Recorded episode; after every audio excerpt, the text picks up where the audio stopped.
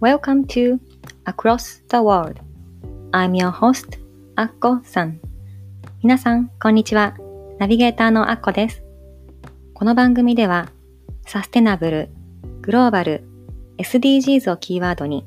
自分らしく世界で活躍されている方々をご紹介し、聞くだけで元気になれるエピソードをお届けします。Welcome to Across the World Episode 32皆さん、こんにちは。Across the World 第32回目の放送へようこそ。ナビゲーターのあこです、えー、この放送を録音しているのは8月7日なんですけれども、今日は、あの、暦の上では立秋ということで、もう、あの、初中見舞いが、あの、今日からもう残暑お見舞いに変わるっていう、もう暦の上では、あの、秋が始まってしまうんですよね。まだ暑い日が続いているので、まだ秋は遠い先に感じられますが、皆さんいかがお過ごしでしょうか、えー、今日はですね、あの、この8月のこの暑い時期、今実は特別な時期なの何か皆さんご存知でしょうか？もちろん東京オリンピックがね、開催されているっていう、まあその一つ、それも一つの特別な出来事なんですけれども、あともう一つ、今実はライオンズゲートというこの宇宙との扉が開いている時期だそうなんですね。あの今日はそのライオンズゲートのお話と、あと私がこの宇宙との扉が開いていると言われるこの時期に何を願うか、ちょっとそんなお話をしたいと思います。ぜひ最後まで聞いてください。えー、まずイントロにですね、ちょっと昨日の夜聞いたニュースのお話をしたいんですけれども、あの私は今東京に住んでいるので、まあ、よくあの電車に乗っているんですが、昨日の夜ね、あの小田急線であの包丁を振り回した男が、あの車内の人を約あの9人怪我をさせたっていうニュースがあったんですよね。それで小田急線が4時間くらい止まって、その最初犯人が逃げていたのでどこに行ったんだってことでニュースになっていたんですけれども、あの今朝ニュースを見てみたら、その男は、まあ、約1時間半逃走した後、あの、もう逃げるのに疲れたって言って、あの、コンビニにいるところをあの確保されたそうなんですけれども、怖いですよね。このオリンピックの期間中に、この世界の注目が、この東京に集まっているときに、この電車に刃物を持った男がまずいるっていうことが怖いですし、それで、ね、普段私たちが乗ったりしているこの小田急線という電車にこの祖師ヶ谷大倉っていうね、駅の近くで起こったらしいんですけれども、ね、そんな身近なところで、この刃物を振りかざした男が誰かを傷つけるっていう、そういうことが起きるっていうのは、本当、ちょっとゾッとしますよね、背筋が。もし、うちの子供がそこに乗っていて何かあったら、どうしようとか、そういうふうに思ってしまいますが、うん、日本って何でしょうね、こういう時々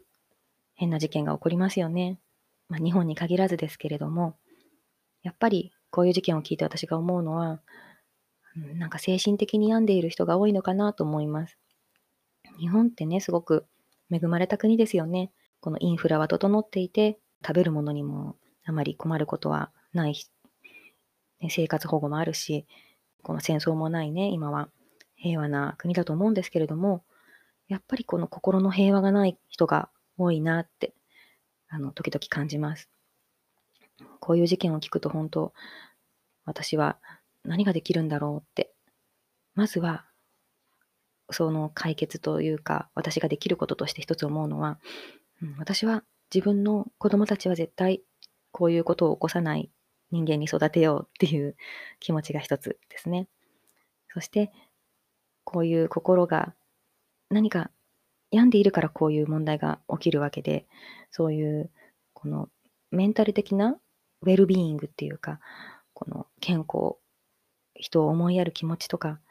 自分を大切にする気持ち、そういうことを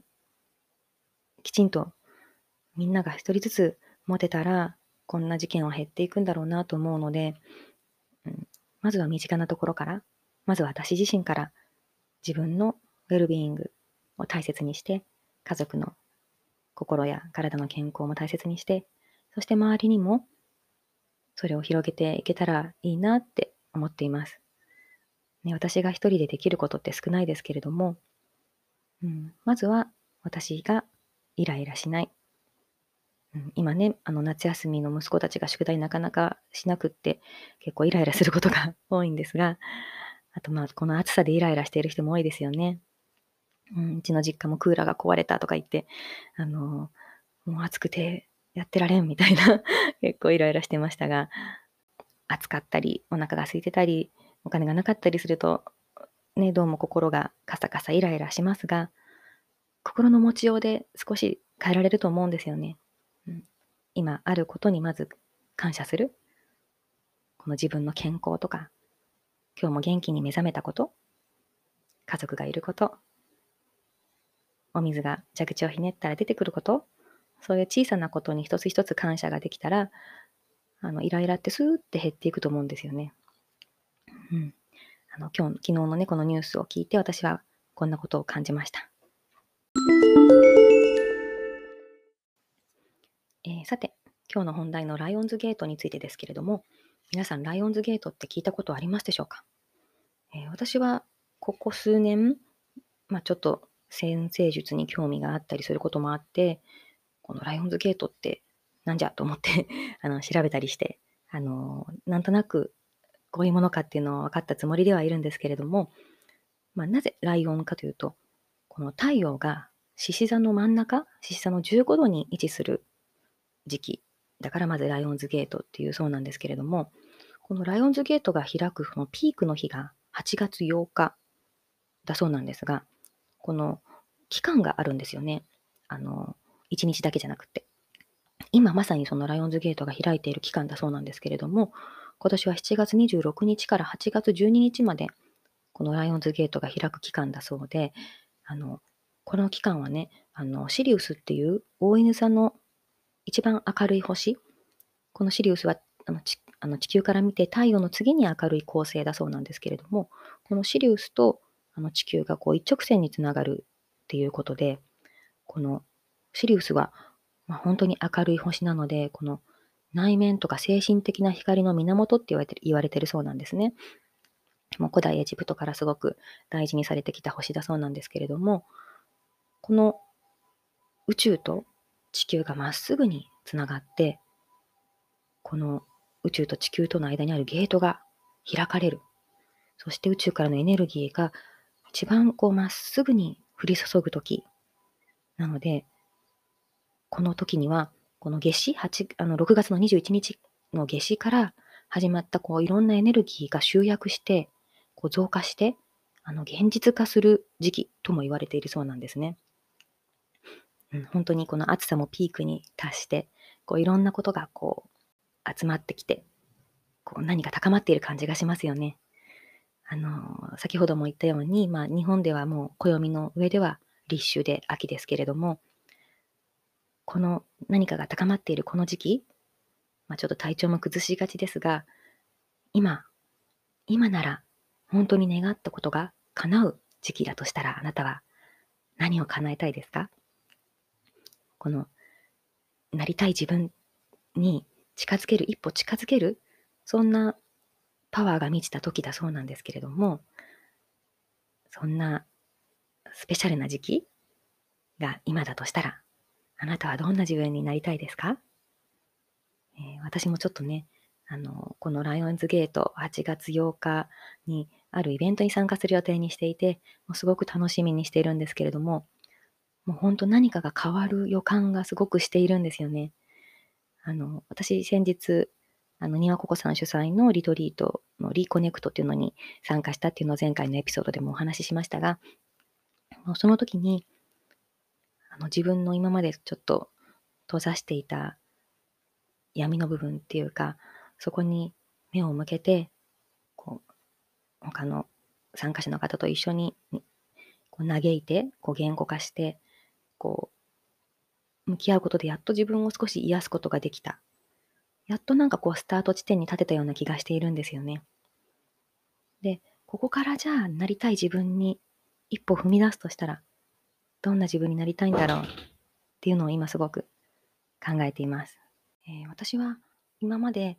まあ、基本的に3人のね、息子の子育てに忙しかったこともあって、あまり真面目にこう、自分はどうなりたいんだろうとか、何をしたいんだろう自分は何ができるんだろうっていうのをあまりこう真剣に向き合ってこなかったところがあるんですけれども、まあ、このポッドキャストでも時々お話ししているようにここ1、2年ねそんなことをこう内観するようになってきたんですよね。それで、まあ、この前のリコネクトっていうねリトリートに参加した時にも思ったんですけれどもまずはこの過去に目を向けてみるそしてこう自分が自分自身と深くつながることがまず第一歩だなと気づいたんですね。で私は、まあ、昨日8月6日であの広島の、ね、原爆記念日だったこともあってやっぱり私のルーツを考えると私は広島にあると思うんですよね。でその広島の家族私はあの被爆3世にあたるんですけれども祖父があの日爆心地からね約2キロの自宅であの、被爆して、この瓦礫の下でも生き延びてくれたから、その後、私の母が生まれて、その後私が生まれてきて、私の命が今ここにあるっていう奇跡を、まあ、特に8月6日には毎年すごく感じて、感謝の気持ちでいっぱいになって、この命を無駄にしてはいけないって、大切に生きようって思うんです。なので、まずは私はこのなぜか私をこの世に送られてきた、きっと意味があるんだろうと思っていて、じゃあ私に託されたことは何だろうとか、私は双子なんですけれども、この双子の姉と私と同じ両親から生まれて、同じ日に同じ場所で生まれて、でも私たちは全然違う性格で、違う人生を生きていて、それぞれにこの世に生まれてきた意味があるんじゃないかと思ってるんですよね。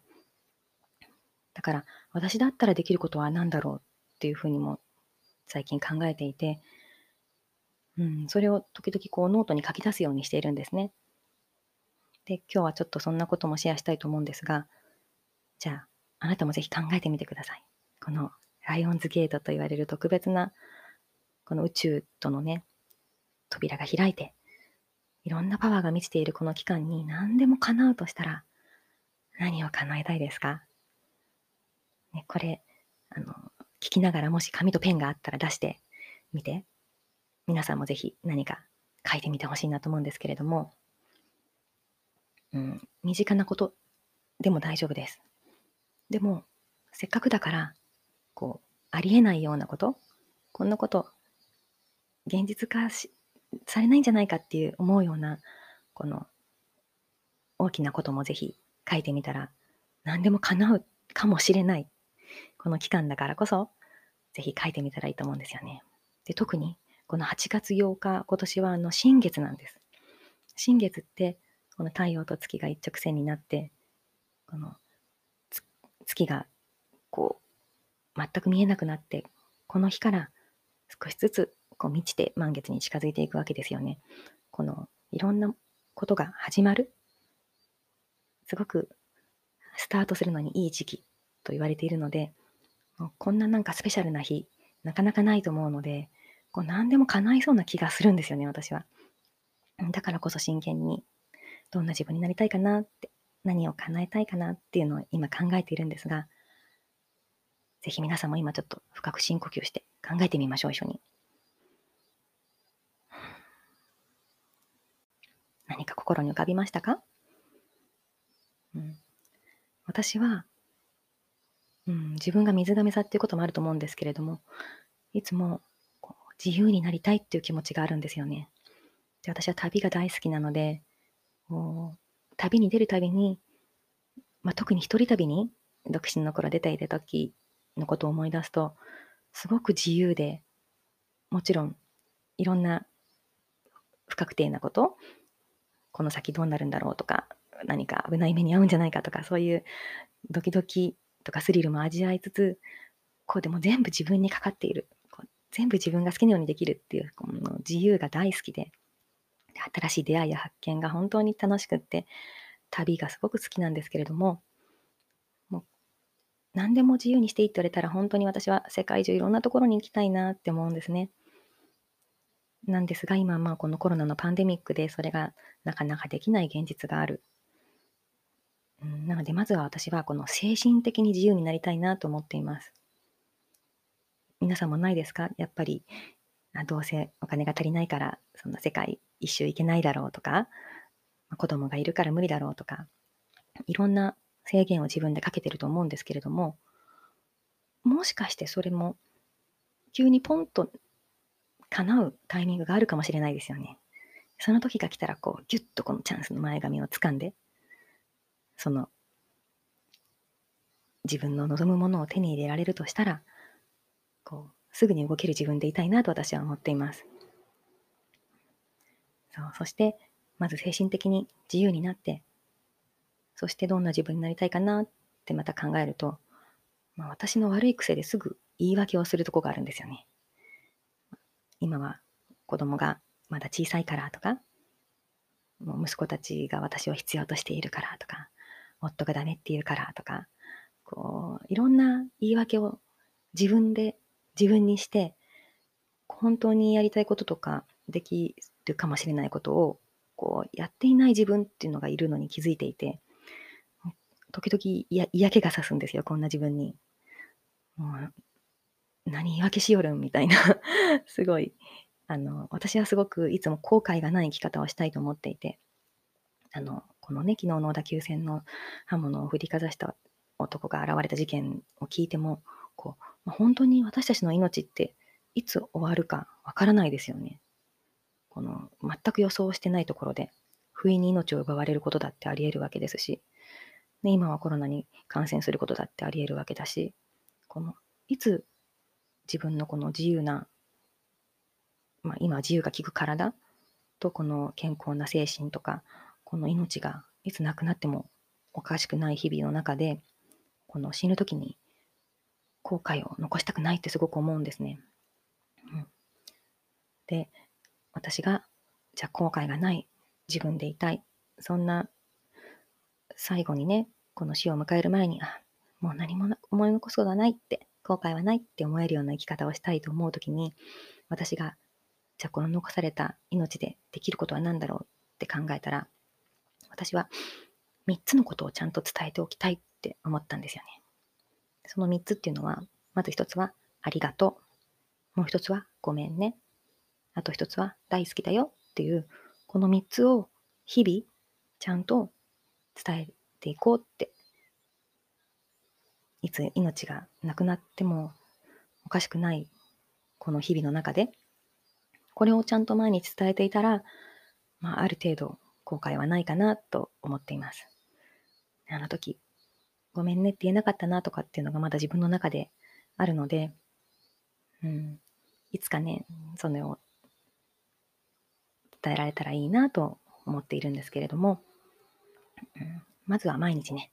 そういうタイミングがあったら、ちゃんと伝えていくっていうのを今は自分に、あの、約束しています。まあ、ある程度できてるかなとは思うんですけれども、うん、やっぱり勇気がなくて言えないことこと時もあるのでね、日々、明日がないかもしれないと思いながら、この3つだけはちゃんと伝えていきたいなと思います。あとは、そうですね、私はこのフランス語が好きなんですよね。すごくあの、フランス語の響きとか、このフランス、フランス人に限らない、フランコフォンと言われる、まあ、フランス語を話す人々の持つリズムとか、彼らの、この、やっぱり言葉の影響ってすごくあると思うんですけども、その感覚とか、そういうのを自分も身につけたいなと、なぜか昔から思っていて、うん、前世でもしかして私はいつかフランス人だった時があるんじゃないかと思うぐらい、すごく惹かれるので、まあ、死ぬまでにね、あのフランス語をちゃんある程度話せるようになりたいなとなんとなく思っています。そして私はいつか、あの、スイスかスイスの近辺に住みたいなっていう野望があるんですけれども、うん、いつか叶うといいなって、このライオンズゲートの期間にしっかり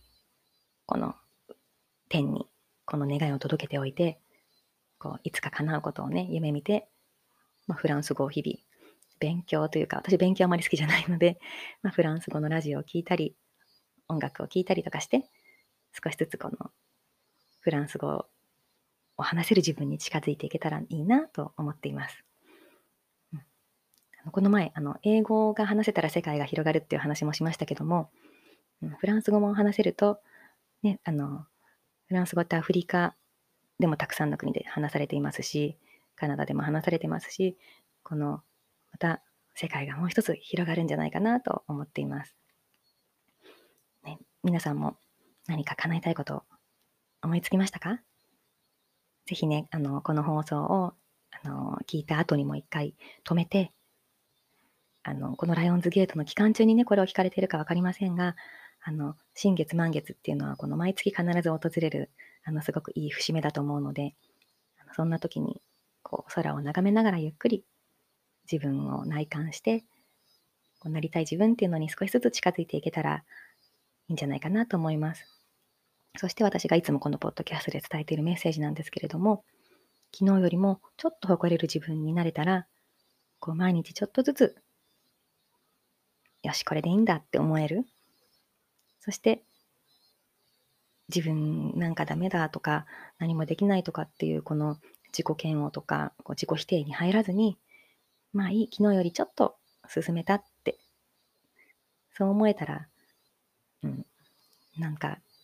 少しずつ自分にも周りにも幸せが広がっていくんじゃないかなと思っています。ね、もっと自分のガラスの天井を外して、みんなでね、一歩ずつ自分自身と周りをいい世界にしていけたら、世界平和につながるんじゃないかなって、そんな風に思っています。では、今日の放送も最後まで聞いていただいて本当にありがとうございました。次回の放送もお楽しみに。バイバイ。